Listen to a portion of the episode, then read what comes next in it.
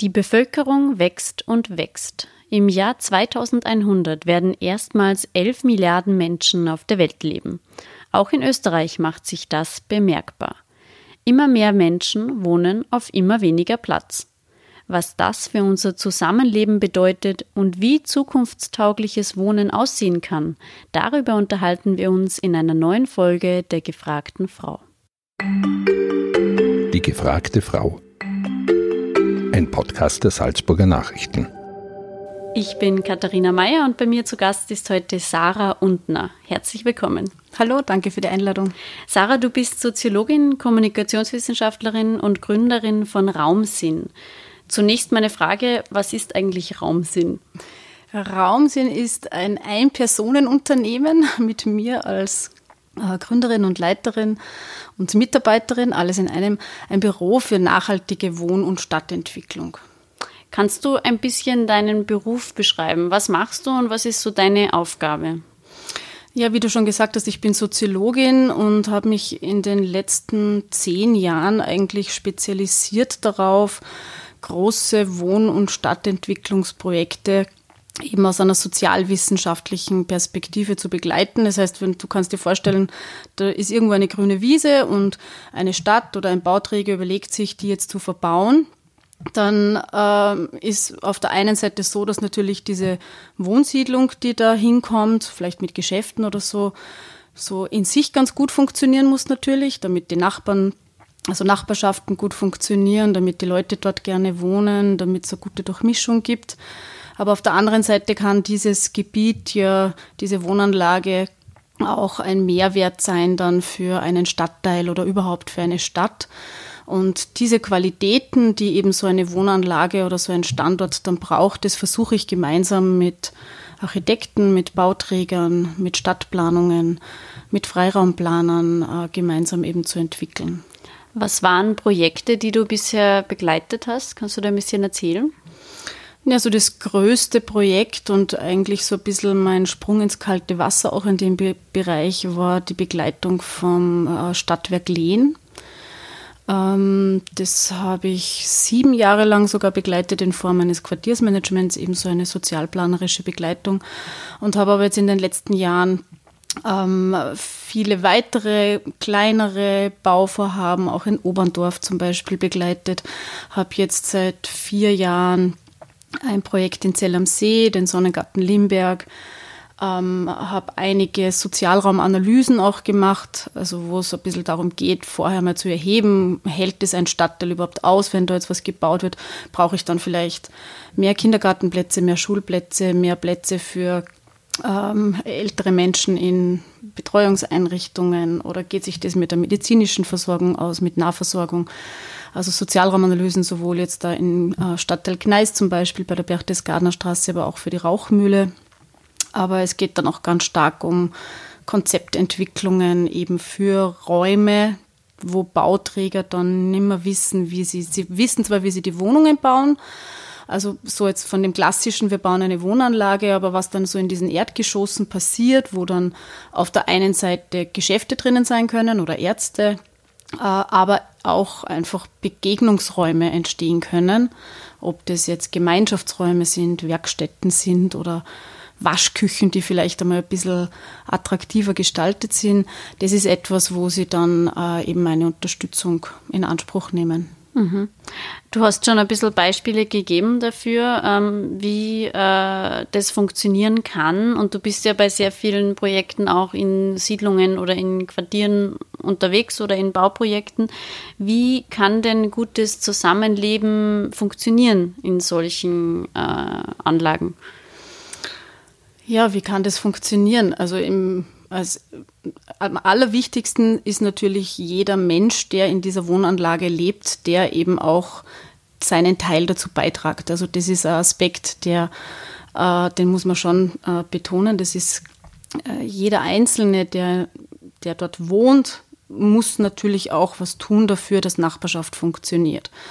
Das ist das eine. Aber natürlich kann man jetzt auch so vom, vom Baulichen her, äh, eben wie, wie jetzt schon vor vorweg gesagt, ähm, mit bestimmten Raumangeboten zum Beispiel, das Unterstützen, dass es eben auch Möglichkeiten gibt, dass Nachbarschaft auch ähm, einen Treffpunkt hat oder dass Kinder und Jugendliche sich irgendwo treffen können, dass junge Familien Möglichkeiten haben, sich zu treffen, die, die halt viel zu Hause sind oder auch ältere. Ähm, das ist das eine, also das sind so bauliche, sowohl Räume innen, aber auch Räume außen, Spielflächen, ähm, äh, aber auch Rückzugsräume. Äh, und das andere äh, sind natürlich auch so Initiativen, die man dann machen kann oder die man starten kann in so gerade in so Einwohnphasen, also wenn so eine Wohnanlage neu übergeben wird, kann ich mir schon im Vorfeld eigentlich überlegen, dass sie die Menschen einmal zusammenbringt, die zukünftigen Nachbarschaften, dass diese nicht erst kennenlernen, wenn, sie die, wenn die Schlüsselübergabe ist, ähm, sondern dass die sie vielleicht schon im Vorfeld einmal kennenlernen ja, und wissen, wer dann in ihrem Stiegenhaus lebt oder sie vielleicht, was das Übersiedeln angeht, ein bisschen was ausmachen können, dass man sie dann nicht gleich in die Haare kriegt. Also so der Grundstein für lebenslange Feindschaften kann wirklich am Tag der Übersiedlungen äh, letztendlich gelegt werden. Also und das kann man schon steuern über Initiativen oder indem man äh, Feste organisiert, indem man mm, Programmpunkte für Kinder zum Beispiel anbietet, wo man Möglichkeiten eben oder Initiativen eben dann auch setzt, ähm, um die Nachbarn auch zusammenzubringen. Fast jeder kennt jemanden, der mit irgendeinem Nachbarn auf Kriegsfuß ist. Du hast das angesprochen, teilweise über Jahrzehnte hinweg. Äh, und ich frage mich einfach, woher kommen eigentlich diese Nachbarschaftskriege? Warum sind wir mit unseren Nachbarn auf Kriegsfuß überhaupt? Oder warum ja, sind wir so gerne mit, mit, genau mit denen auf Kriegsfuß, nämlich die genau neben uns wohnen? Ja, das muss natürlich im Grunde jeden Einzelnen fragen, aber letztendlich kann man schon sagen, so eine Nachbarschaft ist, eine, ist in der Regel eine Zwangsgemeinschaft. Das klingt jetzt nur viel schlimmer, als es eigentlich ist, aber es ist in der Regel nichts, was man sich wirklich selber aussucht, wer da jetzt neben einem lebt. Und da können dann oft ganz kleine Dinge, wie das in den häufigsten Fällen ein Auto, das irgendwo falsch geparkt ist oder Mülltrennung oder so die so überhaupt Allgemeinräume sind häufiger Konfliktpunkt oder Kinderlärm, also Lärmbelästigung insgesamt. Ähm, ist etwas, was ja auch nichts, nichts Neues ist grundsätzlich, aber was, glaube ich, so ein bisschen verloren geht, ist, dass die Leute einfach nicht mehr reden miteinander. Es ist auch so, wie jetzt Siedlungen gebaut werden, indem es halt eine Tiefgarage gibt und du fährst mit Auto in die Tiefgarage, steigst in den Lift, steigst in deinem Stockwerk aus. Du musst deinen Nachbarn nicht mehr begegnen. Du musst sie eigentlich nicht mehr kennen. Also da gibt es, ich habe gerade letztens eine Studie, in, also die in Deutschland gemacht worden ist, gelesen und da hat mir ein Satz so, so schockiert. Da steht drinnen, dass jeder Zweite in Deutschland seinen Nachbarn gar nicht mehr kennt. Also mhm. es ist, so Nachbarschaft hat sich einfach auch verändert, so in den letzten äh, Jahrzehnten. Es ist ähm, etwas, wo Nachbarschaften brauchen sich eigentlich nimmer, damit sie funktionieren, weil jeder hat, man hat, braucht nicht den Nachbarn, der einem dann zum Beispiel irgendwelche Pflegeleistungen oder irgend sowas übernimmt oder überhaupt irgendwelche Hilfsdienste oder sowas übernimmt, weil das meist, weil das halt über unseren sehr gut funktionierenden Sozialstaat äh, abgedeckt ist. Also darum ist so die Frage, was ist Nachbarschaft? Ja? Es ist für viele einfach ein Rückzugsort in einer Gesellschaft, die eh sehr komplex ist und wo man dann vielleicht nur seine Ruhe haben will zu Hause. Und ja, und in gewissen Lebensphasen will man aber eigentlich mehr oder hat, ist mehr zu Hause und da will man mehr mit den Nachbarn zu tun haben und da kommt es halt dann auch immer wieder zu Konflikten. Aber mhm. das Grundproblem ist, glaube ich, dass die Leute einfach dann nicht mehr reden miteinander. Und das ähm, befördert oder fördert ähm, Nachbarschaftskriege sozusagen, das äh, voneinander, also das Anonyme eigentlich, oder? Ja, das ist, also deswegen glaube ich nach wie vor, dass es wichtig ist, dass man auch Initiativen setzt, damit sich die Menschen, die wo wohnen, auch kennenlernen. Das ist das eine. Aber auch, dass sie sich identifizieren damit. Je mehr ich mich identifiziere, umso wichtiger ist mir das auch einfach, wie mein Wohnumfeld funktioniert und mhm. eben auch die Nachbarschaft. Aber eben dann auch schon unterstützende Maßnahmen auch ähm, anbiete. Ja, es gibt ja da eh zahlreiche Initiativen, auch in, in Salzburg. Es ist so, man kann sich Hilfe holen, aber man muss halt bereit sein, dass man sich auseinandersetzt mit einem Konflikt. Mhm. Und das ist was, wo sich die meisten Menschen einfach fürchten Sind eher davor. konfliktscheu, ja. Mhm. Und dabei kann das ja was sehr ähm, ja, was sehr Konstruktives sein, ja. letztendlich. Dann lässt, fliegen halt einmal die Fetzen, aber dafür, man muss ja nicht mit jedem Nachbarn dann jeden Abend äh, mhm. äh, zusammensitzen und Freund sein, aber so ein bisschen auskommen und das wirkt sie wirklich auch, das ist auch wissenschaftlich bewiesen, auf Wohlbefinden aus und auf so ein Empfinden von Lebensqualität, aber auch so dieses Empfinden von Sicherheit. Wenn ich weiß, ich bin gut aufgehoben in einer Nachbarschaft, dann fühle ich mich da auch sicher, wo ich lebe und hab mhm. nicht, muss nicht Angst haben. Mhm. Äh, Gibt es da eigentlich äh, Unterschiede zwischen dem Zusammenleben in der Stadt und am Land? Oder ist es vielleicht eh so, dass bestimmte ländliche Gemeinden schon teilweise anonymer sind als in der Stadt, weil da nur die Pendler wohnen sozusagen, die den jeden Tag in die Stadt pendeln und am Abend eigentlich eh nicht mehr mit irgendjemandem was zu tun haben wollen? Siehst du das, äh, siehst du da eine Entwicklung oder sowas? Also ich glaube, das ist sicher ein Unterschied, ob jetzt am Land in irgendeiner neu errichteten Reihenhaus oder Wohnanlage, die eben in erster Linie Pendler anspricht und irgendeinem gewachsenen Dorf. Also so ein gewachsenes Dorf, also so historisch gewachsen, wo, sie die, wo die Leute schon über Generationen hinweg leben, gibt sicher mehr dieses Gefühl oder dieses, diese gemeinsame Identität, ja, wir sind, ja, was, was auch immer, welches Dorf, ähm, und wo dann auch so eine Nachbarschaft sicher besser funktioniert als jetzt. Also insofern kann man Stadt-Land, glaube ich, würde jetzt nicht eins zu eins einfach so unterscheiden, sondern man muss wirklich dann schauen, mhm. Mhm. ist das jetzt eben etwas, wo innerhalb von kürzester Zeit einfach Menschen hingezogen sind, weil sie halt einfach in der Stadt sie das Wohnen nicht leisten können und da draußen halt günstig Wohnraum schaffen haben können? Oder ist es was, wo sie schon über Generationen äh, leben, gemeinsam Kinder aufgezogen haben, gemeinsam in Vereinen sind ähm, oder ja, also mhm. das ist sicher der, der große mhm. Unterschied. Du hast vorhin ähm, davon gesprochen, wie sich Nachbarschaft verändert hat und dass ähm, viele Leute quasi gar nichts mehr so wirklich zu tun haben wollen miteinander. Glaubst du, dass das generell an unserer äh, Gesellschaft liegt? Sind wir irgendwie weniger gemeinschaftlich als früher? Sind wir eine Ansammlung von Einzelgängen sozusagen? Ähm, haben wir irgendwie verlernt, äh, miteinander äh, ja, in einer Gemeinschaft zu sein? Oder ist das übertrieben? Naja, in der Fachsprache spricht man da von einer, von, einem, von einer Veränderung von sogenannten Zwangsnachbarschaften hin zu sogenannten inszenierten Nachbarschaften. Das heißt, es ist sehr wohl so, dass wir Gemeinschaft wollen und dass wir auch Nachbarschaft wollen.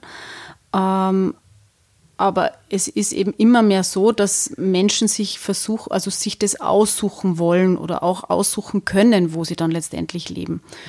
Und das sind eben so die sogenannten inszenierte Nachbarschaften. Also ich suche mir Nachbarschaften, wo eher Gleichgesinnte sind zum Beispiel. Also wo das gut in meine Lebenswelt und in meine Vorstellung hineinpasst, wo eh, vielleicht passt es gut, dass das halt eine Wohnanlage ist, wo viele kleine Kinder sind, weil ich habe auch gerade kleine Kinder und dann ist das super, wenn man als Familien sie unterstützen kann.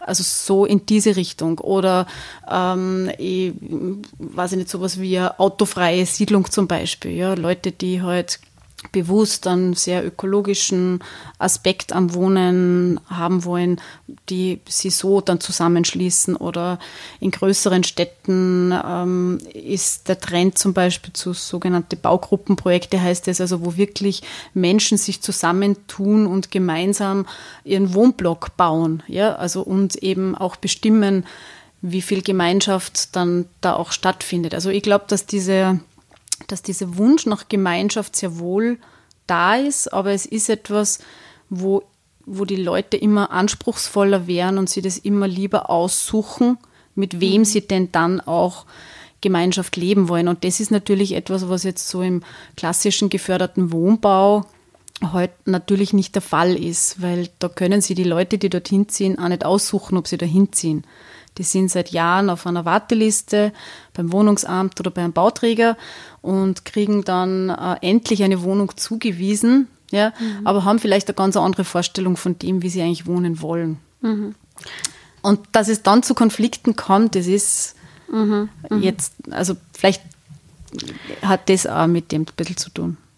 Manchmal, äh, beziehungsweise es es ergeben sich dann ja auch ähm, immer öfter so Gräben, also Gräben zwischen arm und reich, zwischen jung und alt, zwischen Menschen mit Migrationshintergrund oder ohne Migrationshintergrund, die eben ähm, zusammenleben, wo halt dann einfach mehr reiche Menschen leben oder mehr ärmere Menschen. Wie lassen sich denn solche Gräben überwinden, wenn man jetzt dann so ein Projekt hat? Also wenn dann alle sozusagen äh, ähnliches Einkommen zum Beispiel haben, ist das was Problematisches oder ist das äh ähm, jein. Also natürlich ist es so, dass es wichtig ist, in so einer Wohnanlage zu schauen, dass man gute Durchmischung drinnen hat. Also Durchmischung im Sinne von einer sozialen Durchmischung, einer kulturellen Durchmischung. Also so Vielfalt ist etwas, was Stadt ja auch ausmacht. Also so eine Stadt ist dann lebendig, wenn, die, wenn sie vielfältig ist. Also und nie, mhm. wenn alles gleich ist. Ähm, und dementsprechend versucht man auch bei Wohnanlagen mittlerweile sich das auch wirklich zu überlegen. Also wo man auch schaut, bei so einer Erstbesiedlung, wenn man jetzt 300 Wohnungen zum Beispiel neu belegt, wo man dann versucht auch zu schauen, dass man so ein bisschen Abbild von dem, wie, wie es in der Gesamtstadt ist, reinzukriegen. Aber natürlich ist so, ähm, da sind wir wieder beim geförderten Wohnbau, dass äh, da es halt eine gewisse Zielgruppe mehr anspricht, ja, weil es eben da auch, das eben geförderte Wohnungen sind, äh, wo man ja gewisse ähm, Einkommensgrenzen berücksichtigen muss oder ähm, Haushaltsgrößen oder Familienstände. Und da kann es dann schon zu einer Konzentration kommen von, von äh, bestimmten Bevölkerungsschichten. Und das ist natürlich eine ziemliche Herausforderung dann für so eine Wohnanlage. Ähm, fallen dir Beispiele ein für Wohnanlagen, die sehr gut gelungen sind in dieser Hinsicht, wo du, äh, beziehungsweise was macht diese Anlagen so gut? Vielleicht in Salzburg, weiß nicht, Stadtwerk Lehn zum Beispiel, ist das was, wo du sagst, das ist gut gelungen? Also das Stadtwerk ist sicher in vielen Bereichen gut gelungen und hat aber sicher auch, auch seine Schwächen. Ähm, ich glaube, ich würde mir das gar nicht anmaßen zu sagen, ob, ob jetzt dann die Menschen dort letztendlich gern wohnen oder nicht, da muss man die Menschen selber fragen. Das ist halt für mich immer so das wesentlichste Indiz, ob, ähm, ja, ob dann ist dort viel Fluktuation dann in einer Wohnanlage. Also das heißt, gibt es ein ständiges Ausziehen, Einziehen. Das ist zum Beispiel im Stadtwerk nicht. Ja, also wenn man da mit den Bauträgern redet, die haben dort weniger Wechsel an Wohnungen als in anderen Wohnanlagen ja, kann man sagen, ist das jetzt vielleicht ein Indiz dafür, dass das äh, gut gelungen ist. Aber es gibt da zahlreiche Angebote im Stadtwerk, wie also sowohl für die Nachbarschaft, aber man hat dort eben auch äh, von lokalen und Kulturangeboten, Galerien äh, bis hin zur Volkshochschule einfach sehr viel direkt in seinem unmittelbaren Wohnumfeld. Wenn man das mag, dann ist das für die Menschen sicher gut. Wenn das jetzt wenn dort jemand wohnt, der lieber im Reihenhaus leben würde in Seekirchen äh, oder irgendwo am Stadtrand, dann ist der vielleicht dort nicht so glücklich. Mhm. Aber von dem, was dort an Maßnahmen gesetzt worden ist, an Initiativen zur Unterstützung von Gemeinschaft, ist es auf jeden Fall gelungen. Du hast schon vorhin das kurz angesprochen, dass Bewohner auch ähm, partizipieren bzw. mitgestalten einen Wohnraum. Wie kann denn das konkret ablaufen? Wie kann man sich das vorstellen? Ja, ich glaube, dass das ein ganz, ganz ein wesentlicher Punkt ist. Der Robert Junger, Zukunftsforscher, hat schon damals gesagt, man muss Betroffene zu Beteiligten machen. Das heißt, die, die in irgendeiner Weise von Entscheidungen betroffen sind, die muss man auch mit einbeziehen. Ich bin fest davon überzeugt, dass das eines der Erfolgsgeheimnisse auch äh, eben in der Wohn- und Stadtentwicklung ist. Und es ist ähm, ganz einfach zum Beispiel, war letzte Woche in Feldkirchen an der Donau ähm, bei einem ähm, Projekt beteiligt, wo den ganzen Tag halt Workshop war. Also das ist die Gemeinde dort überlegt sich einfach gerade nur, wie können wir denn uns weiterentwickeln, wie können, wie und wo können wir weiter wachsen. Und natürlich hat sich die Gemeinde aufgrund von Flächenwidmungsplänen und so weiter halt überlegt, wo ist denn so, wo sind denn logische Gebiete, äh, aber hat äh, da jetzt eben in einem äh, einwöchigen Prozess verschiedenst, also wo auch Architekten und Raumplaner und Freiraumplaner, Verkehrsplaner und so weiter da waren, die Bevölkerung eingeladen, die eben in so Workshops sich einbringen haben können und auch ihre Ideen ja, bringen haben können, wie, was, wie Sie denn denken als Experten vor Ort, als Betroffene, wie sich Ihre Gemeinde weiterentwickeln kann. Und das ist unglaublich konstruktiv gewesen.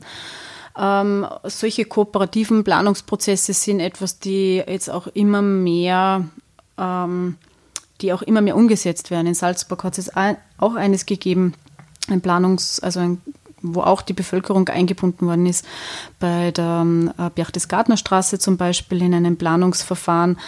Ähm, aber dann auch ganz konkret, wenn dann eine Wohnanlage schon fertig ist und ich muss ja im Freiraum zum Beispiel noch nicht alles fertig planen. Ich kann ähm, ja ein bisschen Geld zurückhalten und dann mit Kindern und Jugendlichen in einem Workshop schauen, was sie eigentlich wirklich wollen.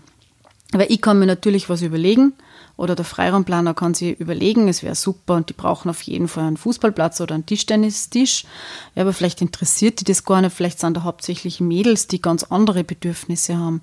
Also das ist so ein Aspekt so im Freiraum, gerade mit Kindern und Jugendlichen funktioniert das sehr gut, da mit ihnen auch nur gemeinsam äh, zu arbeiten oder auch gestalterische Aspekte oder wo kommen denn noch Sitzgelegenheiten hin zum Beispiel wenn man dann auch sieht, wie zum Beispiel gerade Schatten ist jetzt etwas, was immer mehr an Bedeutung gewinnt, ja, wo vielleicht Ältere dann sie gerne hinsetzen.